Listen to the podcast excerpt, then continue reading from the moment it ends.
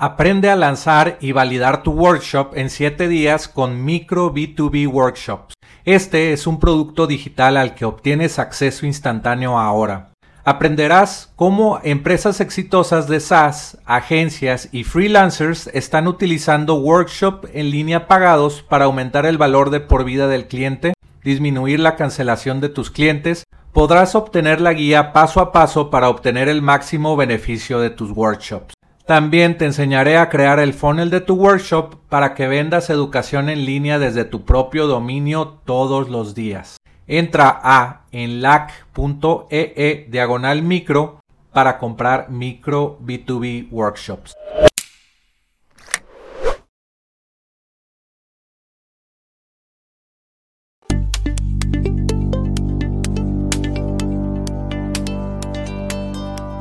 Aprenderás sobre la excitante industria de ingresos recurrentes con software, historias de fundadores de empresas de software, tips de internet marketing y recomendaciones de apps para crecer tu negocio. Soy Jorge Díaz y te doy la bienvenida al podcast de Software como Servicio.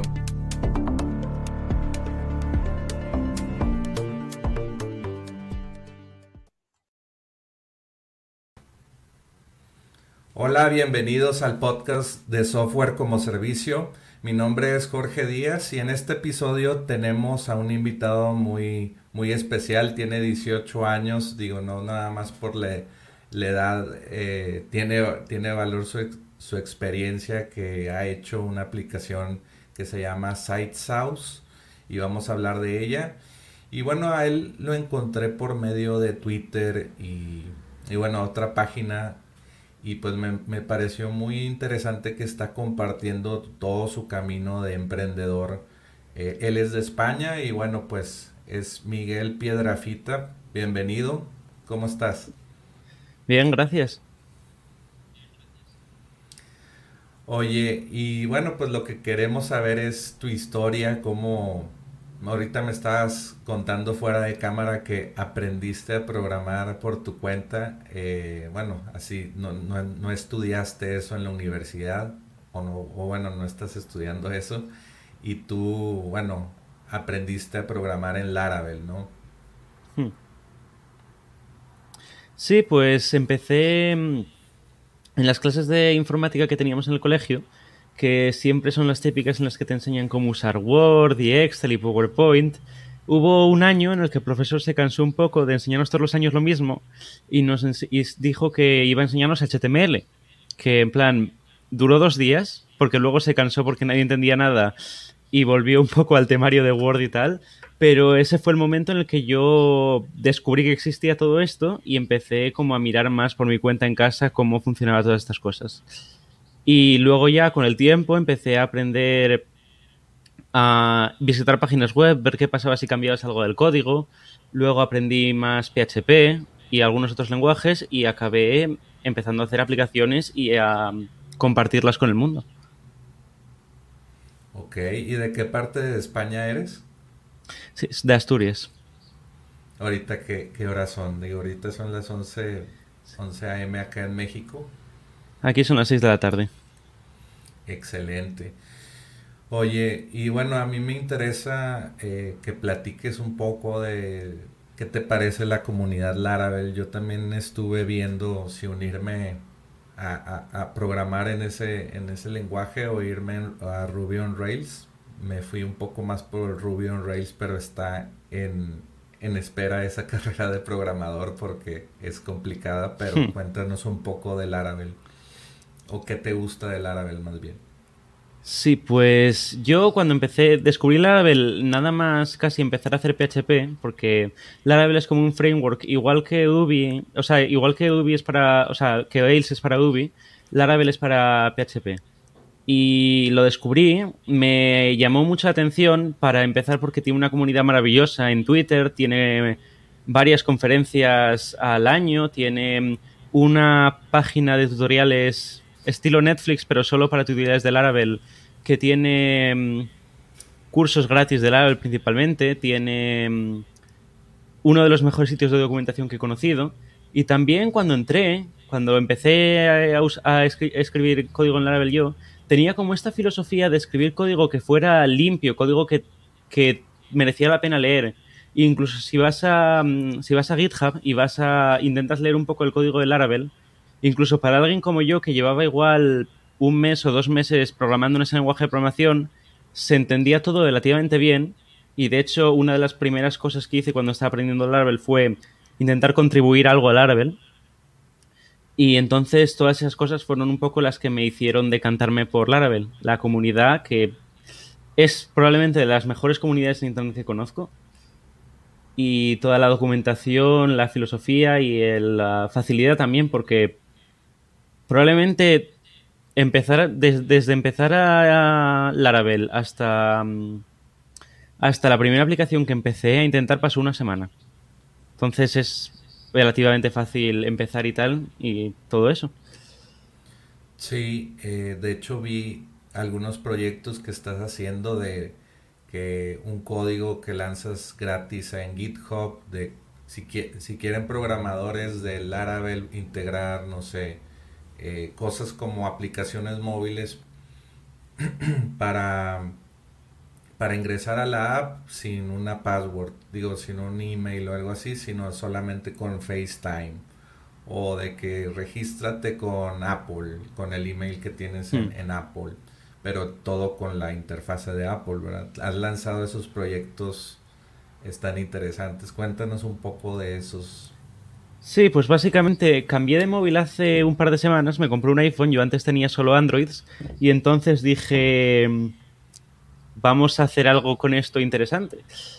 Y las dos cosas que me llamaron la atención es esta, cuando entras en una aplicación en Apple, generalmente te da la opción de puedes meter tu contraseña o puedes simplemente eh, iniciar sesión con la huella o con la cara. Y entonces esta es una cosa que es muy, es muy user friendly es muy buena interfaz de usuario y entonces dije, vamos a ver si es posible traer esto a la web. Y es posible, y entonces intenté hacer un paquete que le permitiera a cualquier persona que lo instalara añadir eso a su aplicación. La idea era en menos de un minuto. Yo creo que en, de uno a cinco minutos, depende del tiempo que tarde en instalar, puedes hacerlo. Y luego cuando acabe eso, eso, eso ya está lanzado, eso lo puede usar cualquiera, está en mi GitHub. También estoy trabajando en uno para esta plataforma de inicio de sesión con Apple, que lanzaron el año pasado, creo. Que es algo parecido, pero también tiene como más privacidad y tal. Y también es un paquete que te permite añadir eso a, a cualquier aplicación de Laravel en menos de 5 minutos. Y eso todavía no está lanzado, pero funciona. Y yo lo tengo en producción. Y hablando de paquetes, otra cosa que está muy guay de la comunidad de Laravel es que hay paquetes para absolutamente todo. Si quieres, yo sé, incluso crear un calendario, crear un calendario del formato este que lee Google Calendar, hay un paquete para eso, para todo. Y esa es otra de las cosas que me gustó mucho al principio, que no tienes que implementar todo. Sí, o, para tu, tu, software como servicio, agregar un paquete y, integrar Stripe, por ejemplo. Hmm. O, o pasarelas de pago, ¿no? Sí, incluso Laravel tiene paquetes oficiales, los paquetes que hace el creador. Uno de los primeros paquetes oficiales que se lanzaron es Laravel Cashier, que básicamente te permite mm, crear una plataforma estilo SaaS que, mm, que tus usuarios tengan suscripciones y los, y los puedas suscribir y empezar a cobrar en media hora o así configurarlo, cuando en otros mundos, creo que en Rails, por ejemplo, que no tiene algo así tan fácil, te puede llevar una semana hacer toda una pasarela de pagos. Incluso hay como un starter pack que hizo el creador que te da todo esto ya desde, el desde iniciar. Entonces, todo esto. El ecosistema del Laravel en general está muy desarrollado para todas estas cosas. Se llama Spark, ¿verdad? Sí, efectivamente. Sí, de hecho, en la comunidad Ruby on Rails tienen, pero son pagados. De que, hmm. no sé, SaaSkit, no, no se llama así, pero le llaman de esa manera como SaaS Kits, de que todo empaquetado para que tengas billing para equipos, eh, un panel, un panel de, un portal de clientes para que cancelen hmm. o, cambien de tarjeta, lo venden eh, como código empaquetado y yo creo que les va muy bien porque te ahorra dos, tres semanas solamente esa, esa parte, ¿verdad? Para un SaaS. Hmm. Oye, y bueno, pues cuéntanos de, de, tus proyectos, por ejemplo, cómo ha ido evolucionando. Veo que tienes varios proyectos. Eh, y cuéntanos como el, progreso que has tenido y la evolución de tu, de tu emprendimiento. Pues básicamente yo, como te dije, empecé a aprender Laravel y empecé también a intentar como contribuir al, al código abierto de Laravel. Y para aprender Laravel, dije, yo como aprendo es como con proyectos, vamos a intentar hacer una aplicación y ir probando cosas para aprender. Y entonces esa fue mi primera aplicación que se llama mm, Org Manager. Era así como muy simple, básicamente te permitía para las organizaciones de GitHub, estas organizaciones que hay, porque en GitHub tiene usuarios y tiene organizaciones. Todas las organizaciones, a veces hay organizaciones que son como abiertas, cualquiera puede unirse. Generalmente tienen, son como para cosas de investigación abierta o cosas así. Y generalmente lo que hacen es tienen un repositorio en el que tú puedes comentar y decir, oye, oye quiero que me, añade, que me añadéis y te mando una invitación. Entonces yo lo que hice fue hacer un proyecto en el que básicamente tú pudieras crearte una cuenta y en vez de tener que invitar normalmente a la gente, tuviera una página en la que darle un botón y se unen automáticamente. Y ese fue como el primer proyecto que hice para, para jugar un poco con Laravel y aprender a usarlo. Ese proyecto fue completamente código abierto y entonces después de eso y de otras cuantas cosas que tampoco fueron tan no sé, no tuvieron tanto éxito, esto acabó usándose por una organización de unos cuantos miles de, miembros durante un concurso de Google. Por eso digo que tuvo más éxito y tal, y ahora lo mantienen ellos, de hecho. La gracia de código abierto. Luego dije, vale, esto está guay, vamos a probar a hacer algo por lo que la gente pague. Y empecé a hacer. Primero hice un proyecto que básicamente lo que hacía era mantener actualizadas tus dependencias de PHP, que sirvió más bien para em-, aprender a hacer una aplicación completa pero tampoco mm, sirvió mucho para aprender a hacer SaaS. Y después de eso decidí hacer otra aplicación, que esta sí que iba a ser la que iba a ganar pasta con ella, que era básicamente, dije, la documentación de Laravel, como mencioné antes, es una pasada, tiene un nivel de calidad increíble y parte de esa calidad es el diseño, es noticia eh, es bastante mejor y luego también toda la documentación es código abierto y la gente puede contribuir a ella. Entonces intenté hacer una aplicación que permitiera a cualquier otro proyecto tener eso. Entonces básicamente eh, tú podías tener tu documentación en GitHub, en Markdown, que es un lenguaje de mm, escribir, y luego la aplicación cogía eso y te generaba páginas con búsqueda que si cualquiera editaba mm, aparecía automáticamente el edit y tal. Y básicamente ahí lo que aprendí era que si bien ya se me daba bastante bien hacer aplicaciones, que luego la gente pague por ellas no es nada fácil. Y bueno, a ver, fue, fue, lo, fue con lo que gané mi primer dinero online, pero tampoco fue un gran éxito. Entonces, fue un éxito de aprender marketing, aprender lanzar cosas, aprender tal. No fue tanto éxito de ganar dinero.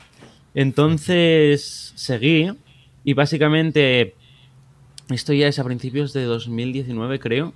Hice una aplicación que se llamaba Blogcast, que básicamente llevaba mm, unos cuantos meses sin, hacer mucho de programación o sin lanzar nada. Y entonces dije, voy a ponerme de reto a hacer una aplicación una semana. Y en una semana, hay un artículo en mi blog si a alguien le interesa el proceso de cómo se hace una aplicación una semana. Pero la idea básicamente era, eh, vamos a hacer una aplicación a la que tú le puedes dar tus artículos y te genere mm, nadaciones, te genere podcast con ellos. Pero en vez de usar la tecnología de Siri, que da bastante que desear, algo que parezca un poco más humano. Y entonces eso fue como mi primer proyecto de verdad exitoso en el que empecé a ganar dinero. No demasiado, pero para un adolescente que tampoco tiene gastos, me servía para salir con mis amigos y tal, lo que está guay. Y después de eso, eh, ya en verano aproximadamente de 2019 empecé a trabajar en SiteSource, que es la aplicación, mi, mi, principal aplicación ahora, que eso ya era lo más complejo y lo más que tardé en desarrollar una aplicación nunca y con lo que estoy un poco ahora. Y bueno, por en medio de todo esto hay como un montón de cosas, side projects, cosas que empiezas y no acabas, o empiezas y lanzas gratis, o paquetes de open source como estas cosas siempre intento estar ahí jugando un poco con las cosas a ver si sale algo. Esto de SiteSource también era algo que hice para mí y acabó desarrollándose una aplicación. Entonces, pues es más o menos la historia. Excelente. Oye, y me dio curiosidad lo de Blockcast. ¿Por qué cobrabas en Blockcast o eh, cómo ganaste dinero ahí? Básicamente, el modelo que mm, si lo volviera a hacer hoy en día no, no elegiría ese modelo y si quieres podemos hablar por qué luego, pero básicamente el modelo era pagar por artículo.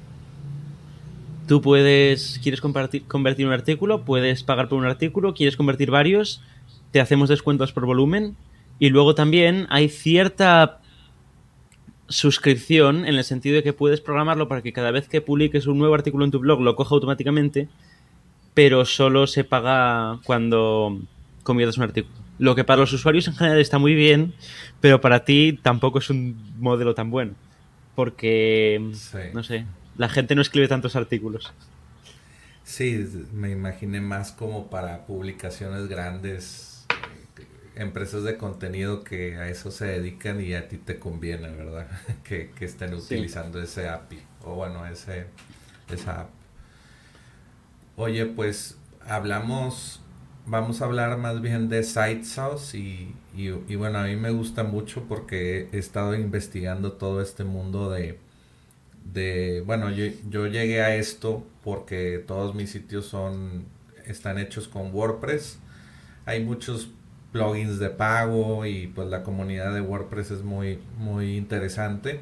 Y también muchas empresas de marketing eh, pues ya se enfocan a hacer plugins para, pues para ganar dinero de, de tus sitios WordPress.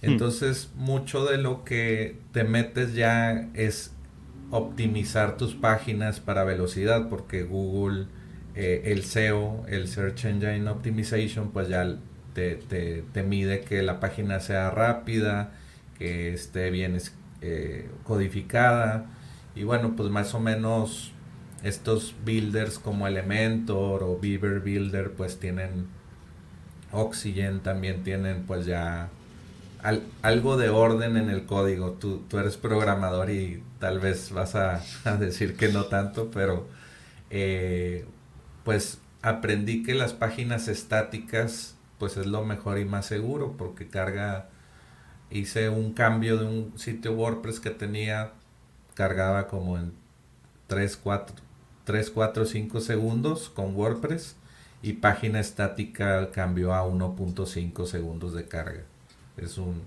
incremento hmm. y, no cambié de servidor. Normalmente para tener esos cambios tienes que pagar Cloud, eh, DigitalOcean, configurar esos, esos servidores a mano o con un, una app como Cloudways o algo así. dime cómo funciona eh, o por qué lo creaste. Sí, pues básicamente, eh, bueno, Primero, para los que estén escuchando y se estén preguntando qué podas es una página estática, básicamente, si no lo sabéis, WordPress, como funciona es cada vez que tú visitas una página WordPress, tú haces una visita al servidor y el servidor tiene que cargarte la base de datos, todos los artículos y todo. Y entonces tienes que esperar a la base de datos, luego tienes que esperar a que WordPress lo decore y coja los datos y los ponga en la página, y luego al final ya es cuando te llega la respuesta. Y una página estática básicamente lo que hace es cargarte, no hay servidor, o sea, bueno, hay servidor, pero como si no lo hubiera, y no hay base de datos, simplemente eh, lo que recibe tu... No hay, no hay como proceso, no tienes que hacer una petición y luego el servidor genera una página web y a ti te la devuelve. La página web ya está generada y entonces es muy, muy rápido. Y luego también es, eh, no sé, todo el, problema que hay con WordPress de seguridad que la gran mayoría de páginas en internet que son hackeadas en WordPress y tienes todo este problema de tienes las cualquier vulnerabilidad que haya en WordPress automáticamente es un problema para millones de sitios. Pero además, cualquier plugin que tengas instalado puede tener vulnerabilidades de por sí, entonces estás como aumentando mucho el, la probabilidad de que te pueda pasar algo. Y ni siquiera es como que vayan a por ti. Hay robots que se dedican a alguien descubre una nueva vulnerabilidad de WordPress y entonces lanzan robots a Internet que básicamente intentan buscar en Google todas las páginas de WordPress que pueden encontrar y ir a por ellas indiscriminadamente de que estén... Entonces generalmente no es como que alguien vaya por ti, es más que te toca de, filón. Y la ventaja, otra de las ventajas de estos sitios estáticos es que como no hay un servidor detrás, simplemente te están devolviendo texto, eh, no hay ninguna manera de... No hay nada que hackear realmente. Incluso si se cargan tu base de datos, pues da igual porque tu sitio no está leyendo esa base de datos.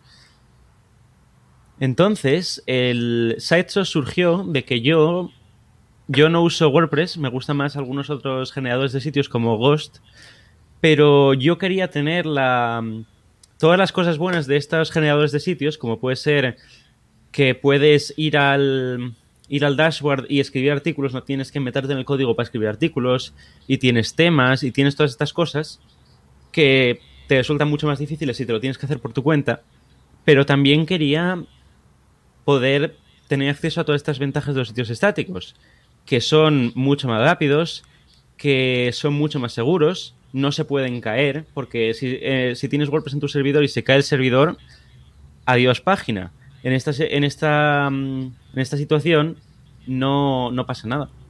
Tu página sigue ahí como si nada. Y también otra de las cosas es si de repente mm, alguien tuitea un enlace a tu blog y lo ve mucha gente, tu servidor se puede caer. Otra de las cosas de estas páginas estáticas es que ahora mismo mi página web recibe a la misma velocidad y con la misma eficiencia un millón de peticiones por segundo que una. Y entonces todas estas cosas yo quería tener acceso a ellas, pero no quería denunciar tampoco a lo otro. O, por ejemplo, algunas otras personas que tienen un equipo, que no son solo ellos, no pueden permitirse no tener un sitio donde todos puedan editar y ver cosas. Y entonces yo quería como la mejor alternativa entre estos dos mundos. Y entonces básicamente lo que hice es Sitesos, que coge tus sitios, tus sitios dinámicos, coge tu WordPress, tu Ghost literalmente funciona con cualquier plataforma, estés usando lo que estés usando, y genera sitios estáticos a partir de eso. Y entonces tú sigues pudiendo entrar en tu sitio dinámico a cambiar cosas, sigues pudiendo ir a editar un artículo o a escribir un nuevo artículo, pero la gente no visita ese sitio, la gente visita la versión estática de ese sitio. Y la gran evolución de todo esto es que en el momento en el que tú escribas un nuevo artículo y le des a publicar, o hagas algún cambio en tu página web, generamos ese sitio estático para que tenga los últimos cambios siempre. Entonces es como la mejor alternativa de dos mundos. Sí, y, cómo funciona esto es que tú instalas un plugin que, tú das, ¿verdad? Eh, dentro de, de SiteSource. Lo instalas en WordPress o en Ghost. Bueno, en Ghost no lo he utilizado. Y cada cambio que hagas en WordPress se va a tu plataforma y hace una, una página estática. Efectivamente. Sí, eh, bueno, en general, como mencioné, esto es como un poco plataforma agnóstico de funciona con cualquier cosa, pero funciona especialmente bien con WordPress. Y entonces, para todas estas alternativas de sitios, eh, hay plugins. O bueno, si tu sitio no soporta los plugins, tenemos algunas otras alternativas, pero principalmente esto funciona por plugins. Y entonces tú creas una cuenta de Sitesos, generas tu sitio, que puede tardar generalmente suele tardar menos de 30 segundos, depende del sitio. Sitios muy, muy grandes que tengan artículos durante varios años igual pueden tardar 5 minutos. Y luego tú vas y generas y instalas el plugin en tu sitio y entonces eso hace que cada vez que edites algo se vuelva a generar el sitio. Ok, entonces ¿cómo funcionaría esto? Yo que tengo, voy a decir mi servidor, está en Namecheap de los que paga 50 dólares al año. y yo tengo ahí mi, mi, WordPress y instalo tu plugin y conecto todo a tu plataforma. Y luego digo es más complicado de lo que estoy diciendo pero lo estoy simplificando. Ya que no, eso no, no es mucho no es mucho más complicado la verdad. De hecho es bastante más fácil. El primer paso en mi opinión sería moverte a un servidor bastante más barato hay servidores hasta por 3 dólares al mes. Porque no lo vas a necesitar, esta es la gracia. Solo tú vas a acceder a ese servidor, entonces no se puede caer. Y una vez que estés en un servidor de un tamaño que te guste, vas a Sitesos, metes enlace a tu sitio, vamos a generar automáticamente eh, tu sitio estático y luego lo que sí que tendrías que hacer es ajustar el dominio para que cuando la gente visite misitio.com, en vez de ir a tu servidor, vaya al sitio estático. Tenemos una guía en la página web que te explica cómo hacer esto bastante rápido, Y luego lo que puedes hacer también es para... Porque si quitas el dominio de tu sitio, ¿cómo accedes tú a tu sitio para editarlo? ¿O cómo haces SiteSource? Entonces la recomendación es poner un subdominio. Por ejemplo, puedes poner wordpress.misitio.com. Y ese enlace solo accedes tú, no lo publicas en ningún sitio, entonces nadie sabe que existe. O bueno, lo puedes proteger por, contraseñas y tal, y luego, y luego si se la dices también a SiteSource no debería haber ningún problema. Y entonces tú sigues pudiendo acceder a la, parte de WordPress, incluso puedes previsualizar tus cambios en la parte de WordPress. Y el sitio que lo todo el mundo va a ver es el sitio de SiteSource, que por defecto hacemos un deploy a una plataforma que se llama Vercel, que tiene la ventaja, básicamente, que no solo em, aloja tus sitios estáticos gratuitamente, también los, los manda a todo el mundo y si yo visito esa página web desde aquí, desde España, lo voy a recibir desde un servidor español, que igual esté en Madrid, y si alguien de Japón lo visita, lo va a recibir desde un servidor de Japón. Entonces ni siquiera tienes que esperar a que los milisegundos que tardaría la página web de, llegar desde un servidor de Estados Unidos hasta un servidor hasta mi móvil, esos también nos los cargamos. Es increíblemente rápido. ¿Es, parecido a Netlify, Evercell? Sí, es, como. Es otra plataforma muy similar a Netlify. Y de hecho, si quieres utilizar Netlify, también puedes decirle a Sitesos que mande tu página web a un repositorio en GitHub y luego conectar ese repositorio a Netlify y también automáticamente Netlify va a hacer deploy. Pero generalmente recomiendo Vercel porque es mucho mejor en términos de soporte y de extensibilidad y de todo y también porque hace deploy automáticamente, no tienes que hacer el paso intermedio del de repositorio. Y por ejemplo, si tú tienes eh, tus, tus emails o tu Google o tu configuración de G Suite o el, la app de emails que utilices, no estás cambiando esos DNS, sino nada más el de el dominio va a apuntar a, a Vercel, ¿verdad? No, claro, esto, todo esto de DNS, o incluso si tienes más subdominios con otras cosas, si tienes, yo qué sé, otra cosa alojada en, en algo.midominio.com, lo único que tienes que cambiar es a dónde apunta el, el dominio base. Es como si te migras a otro servidor diferente, el resto de tus records de DNS siguen igual, no se afecta para nada es solo esa cosa individual que apunta en tu servidor, ahora apunta a um, Vercel. Excelente. No, sí, nuestra audiencia eh, sabe un poco de estos temas y pues eh, estamos en el mundo de la tecnología, pues lo, hmm. lo, van a entender fácilmente, no es, no somos neofitos. Oye, pues qué interesante eh, pues tener páginas estáticas porque está habiendo una revolución ahorita en, yo estoy comentando mucho WordPress porque, bueno, 40% del internet está hecho con WordPress. Entonces, eh, ah, ya, ya están saliendo servicios de optimización de WordPress. Yo creo que esta tendencia de, de sitios estáticos, pues, acabaría con estos servicios, ¿no? O bueno. Sí, claro, porque solo, en plan, esos servicios pueden optimizar varias cosas, pero al final siempre, cada vez que visites un sitio de WordPress, va a tener que ir a WordPress, luego a la base de datos, generarlo todo este proceso. De esta forma te lo estás saltando, entonces siempre va a ser mucho más rápido. Sí, otra pregunta un poco técnica para los que les interesa WordPress es los sitios eh, multisitio de WordPress. Eh, ¿Crees que podría funcionar eh, páginas estáticas? Sí, desde luego, porque la ventaja de haber hecho toda esta plataforma em, independiente de lo que uses, como mencioné antes que puedes usar WordPress o puedes usar cualquier cosa, también hace que todas estas limitaciones que tendrías generalmente con estas herramientas en WordPress no se apliquen. Por lo que, em, por lo que sabe, esto pueden ser dos sitios alojados en la misma instalación de WordPress o una diferente. Da absolutamente igual lo que va a pasar es que eh, genere el sitio y luego tú instales el plugin y ya está. Es, exactamente lo mismo. Funciona sin hacer ningún cambio. Por ejemplo, hay personas que utilizan WordPress multisitio, que es otra instalación de WordPress que te deja hacer un subdominio y, por ejemplo, cliente1.misitio.com. Eh, tú como administrador de esta eh, multisitio pudieras hacer... Eh, se escucha ese, esa alarma, pero ahorita... A ver si se quita ahorita rápido. Ya se quita. Qué bueno. Problemas del directo. no, de hecho se está grabando, eh, pero bueno, no, no pasa nada. Eh, entonces tú como administrador del multisitio pudieras hacerlo dinámico, eh, pudieras publicarlo a estático y el cliente no se da cuenta que sus páginas son estáticas, ¿verdad? A ver, tendrías que explicarle... Tendrías que explicarle que a partir de ahora la página que él tiene que visitar para editar y la página que, que su página son diferentes lo puedes hacer más fácil haciendo que si va a la dirección de admin de WordPress eh, dirija al otro sitio, si quieres, porque puedes hacer eso realmente fácil desde el dashboard de WordPress, también puedes configurar eh, direcciones, pero tendrías que decirles, tu sitio está aquí y tú lo editas desde aquí y les das dos enlaces diferentes. Aparte de eso, tú...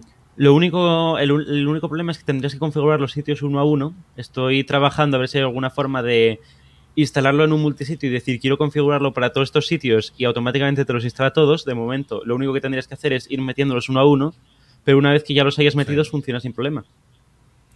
Sí, hice una entrevista con, con Michael Short de Was eh, Pro y ellos tienen plugins para, ellos se dedican a, a, vender como eh, para freelancers o agencias que hacen diseño gráfico, sitios web que puedas vender multisitio y no sé, para un hmm. nicho de mercado en específico, de que eh, servicios de limpieza, haz tu sitio de internet fácilmente y, te hmm. dan todos los plugins, ¿verdad?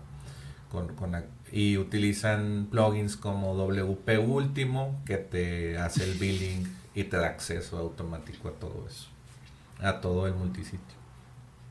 Está interesante. Oye, y, bueno, vamos a, lo interesante de la entrevista. Eh, tú hmm. te vi en, en, tu Twitter, que es Miguel Piedrafita. Bueno, vamos a poner en la descripción tu, sí.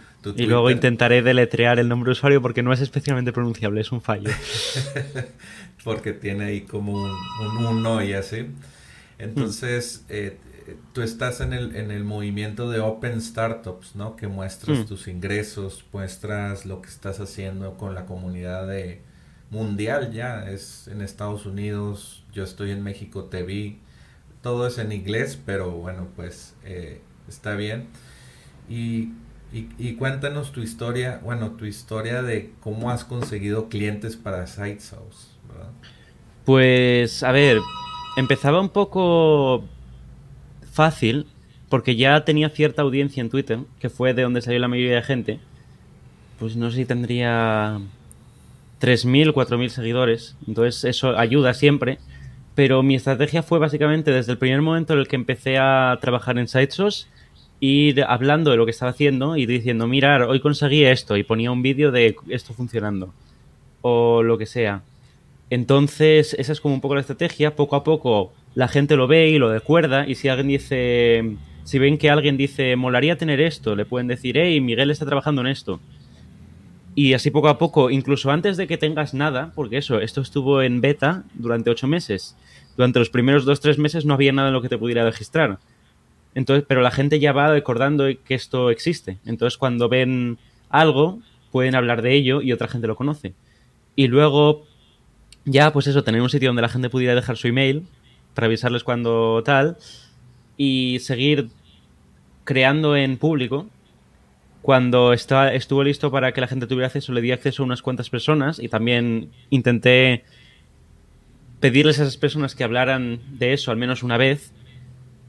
Y luego, pues el lanzamiento en Product Hunt, el lanzamiento en tal, hablar de lo que estoy haciendo, también en foros, yo soy muy parte de la comunidad Maker, esta comunidad de startups, y, están todos estos foros indie hackers y tal en los que puedes simplemente ir publicando sobre tu camino y hablar de lo que estás intentando. Por ejemplo, eh, estoy intentando em, publicar más en estos foros para que más gente conozca el producto.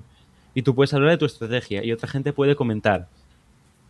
O también tienen estos proyectos en los que básicamente dicen, a deja aquí el enlace a tu página web y alguien la avisará y te dirá ese feedback o cosas así. Entonces tienes como todas estas cosas que están diseñadas para ayudarnos unos a otros y eso también ayuda.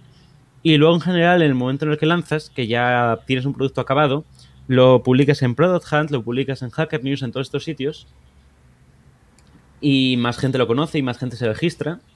Y luego eso, sigues hablando de ello. Yo personalmente, eh, todo el... No he probado todavía, tengo que hacer... Mi uno de mis objetivos para 2021 es hacer más marketing del estilo de content generation, escribir artículos, probar a pagar en plan, coger Google Ads o Ads de Twitter o cosas así. De momento, todo el crecimiento que he tenido ha sido de, boca a boca, de la gente orgánico, que la gente lo viera y lo compartiera o cosas así.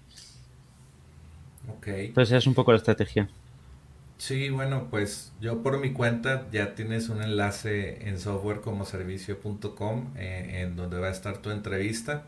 Y también tengo otro podcast que se llama appsparaemprendedores.com y ahí eh, hago review de, de 5 minutos, 4 minutos de muchas apps. Ya vamos en el episodio 115 y bueno, también ahí vas a tener un enlace de, de SiteSauce. Y pues ese es el trabajo que se tiene que hacer, ¿no? Crear contenido, crear relaciones para, no sé, claro.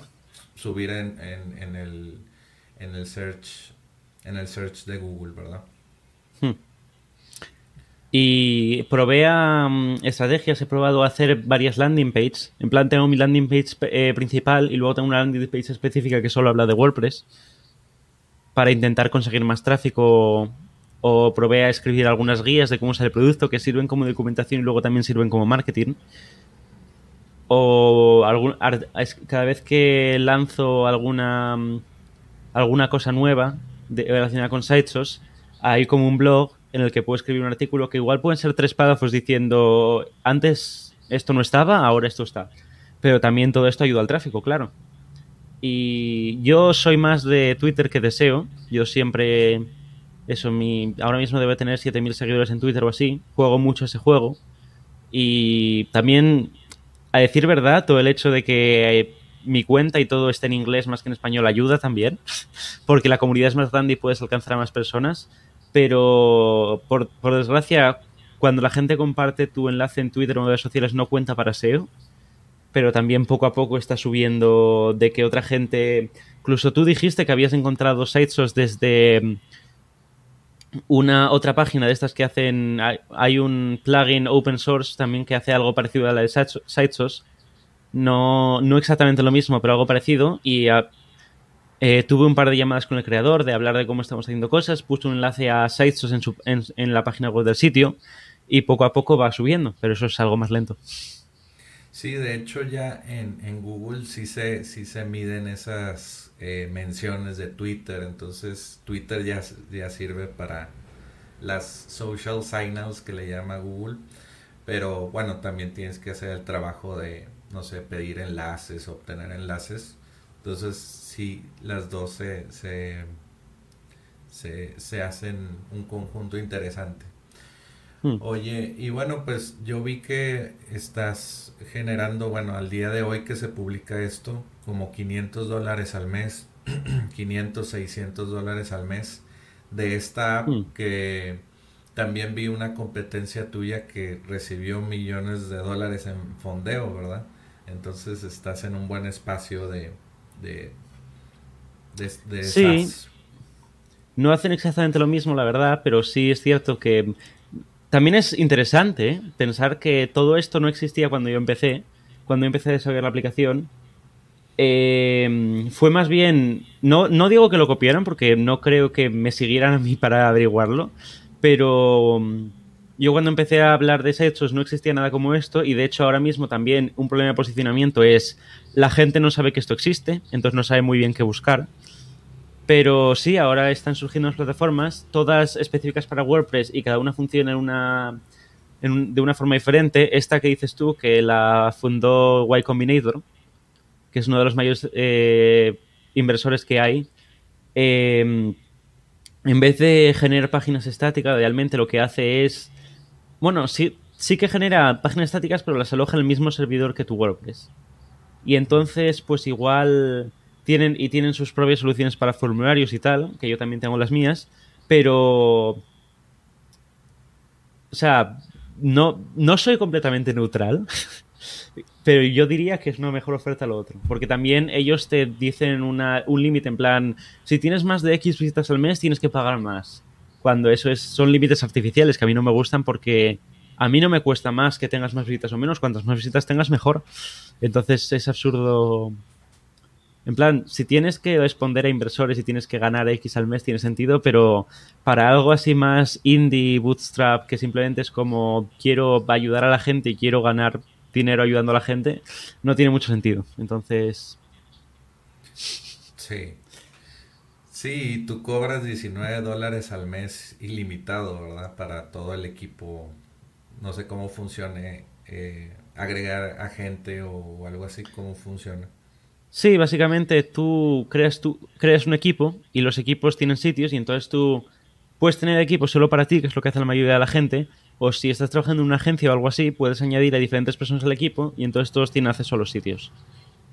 Esa es como la idea. Y entonces, eh, si quieres tener diferentes equipos, tienes que pagar por cada equipo, pero dentro de un equipo, que realmente para la, mayoría de gente necesita más que uno, eh, puedes tener todos los sitios que quieras sin pagar más, pagando solo 19 al mes. Está, entonces, no sé, si una agencia tiene 30, 40 sitios, con una cuenta está bien, pero si son, no sé, una agencia y luego proyectos personales, ¿se pudieran poner los dos en la misma cuenta o, necesitas dos equipos? O mira, a ver, no hay ninguna limitación real para hacerlo. En plan, por poder podrías. Pero pero no sé. Si por alguna razón. En plan, igual estás trabajando en dos proyectos con dos personas diferentes y no quieres añadirlos todos al mismo equipo. Es más organizativo. Y sobre las agencias, probablemente en algún momento añado un plan de agencia, porque sí que es cierto que en plan, eh, el precio que está ahí está pensado más bien para gente que tiene un par de sitios. Si tienes una agencia que está mm, teniendo 30 40 sitios, probablemente puedas permitirte pagar algo más y ayudas a soportar la, aplicación y ayudas a que pueda dedicar más tiempo a hacer más cosas. Entonces, eso probablemente cambie, pero mi idea es intentar que siempre sea razonable, intentar que siempre haya, un plan para la gente indie como yo que simplemente quiera tener su sitio ahí y no... y que sea más barato que las alternativas, básicamente. Ese es mi objetivo. Oye, está interesante eso del plan agencia, pero bueno, te quiero preguntar de un tema interesante. Eh, ¿Por qué la decisión de lanzar en inglés, obviamente por el mercado, y qué piensas de también del mercado en español? Y, bueno, este podcast va, va a Latinoamérica y a España, hmm. ¿verdad? Entonces es, es interesante ese posicionamiento. A ver, que el mercado en inglés es más grande, no es, eso, es, un hecho. Yo, la razón por la que todo esto está en inglés es que cuando empecé, mm, cuando empecé a programar y cuando empecé a meterme con todo esto leer Laravel, la comunidad de Twitter estaba principalmente en inglés y yo quería interactuar con esa gente, yo quería ser parte de esa comunidad. Entonces eh, empecé a tuitear en inglés y desde ahí todos los proyectos en inglés. Hay comunidades de Laravel español, hay comunidades de todo esto en español. También es cierto que, por ejemplo, la gente que sí que está haciendo cosas en español puede tener una ventaja respecto a los que lo están haciendo en inglés, que es que el mercado en inglés es más grande, pero estás más... tienes como un nicho más concreto a la hora de hacer en español, que también es algo bueno, porque probablemente para una persona que esté buscando algo, si le da opción de en español o en inglés, probablemente elija algo que sea en español. Entonces tienes como una ventaja ya de salida respecto a otro tipo de gente.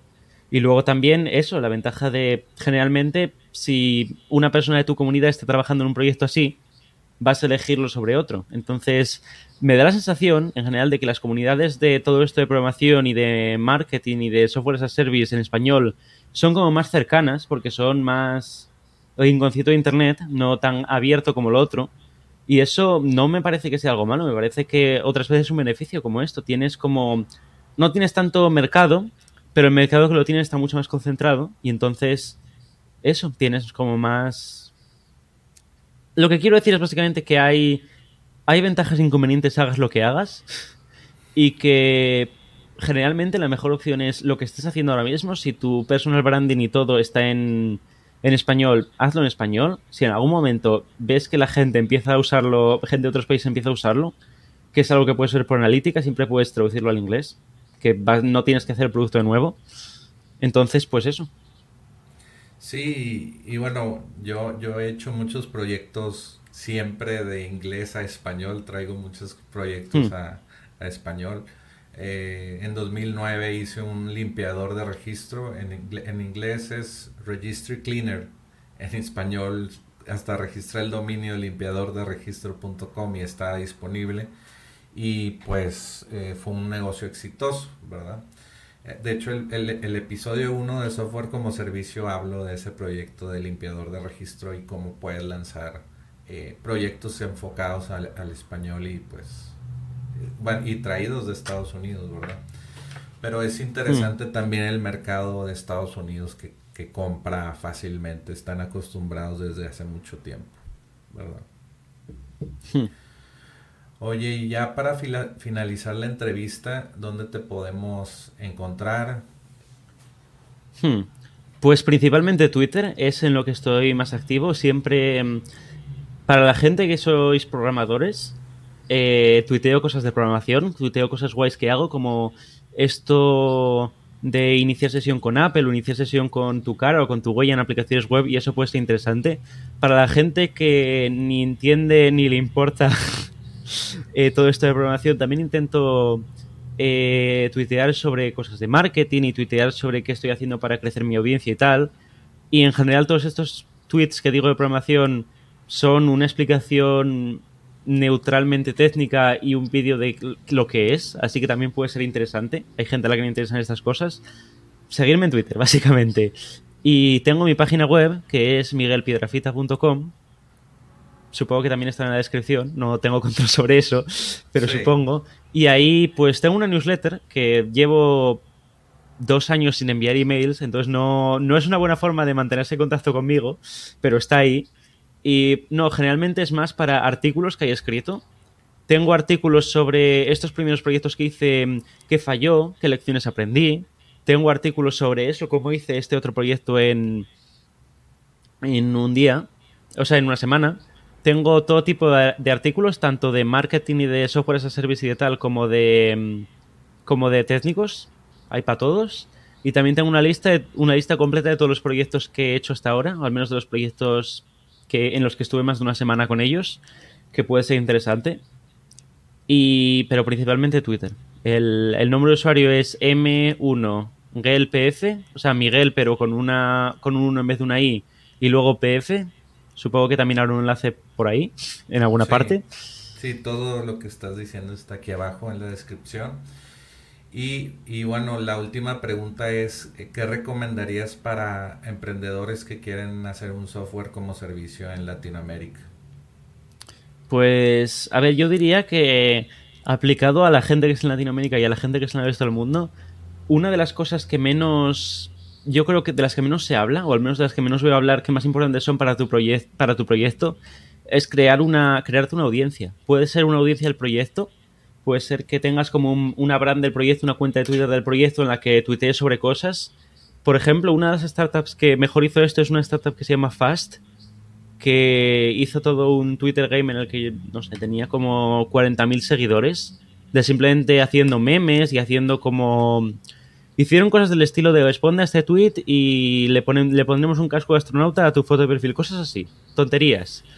Y, o, también consejos de marketing, hablaban de cómo están haciendo el marketing. Entonces todo eso es muy importante porque estás consiguiendo a gente que en el momento en el que abres tu, tu producto ya esté allí.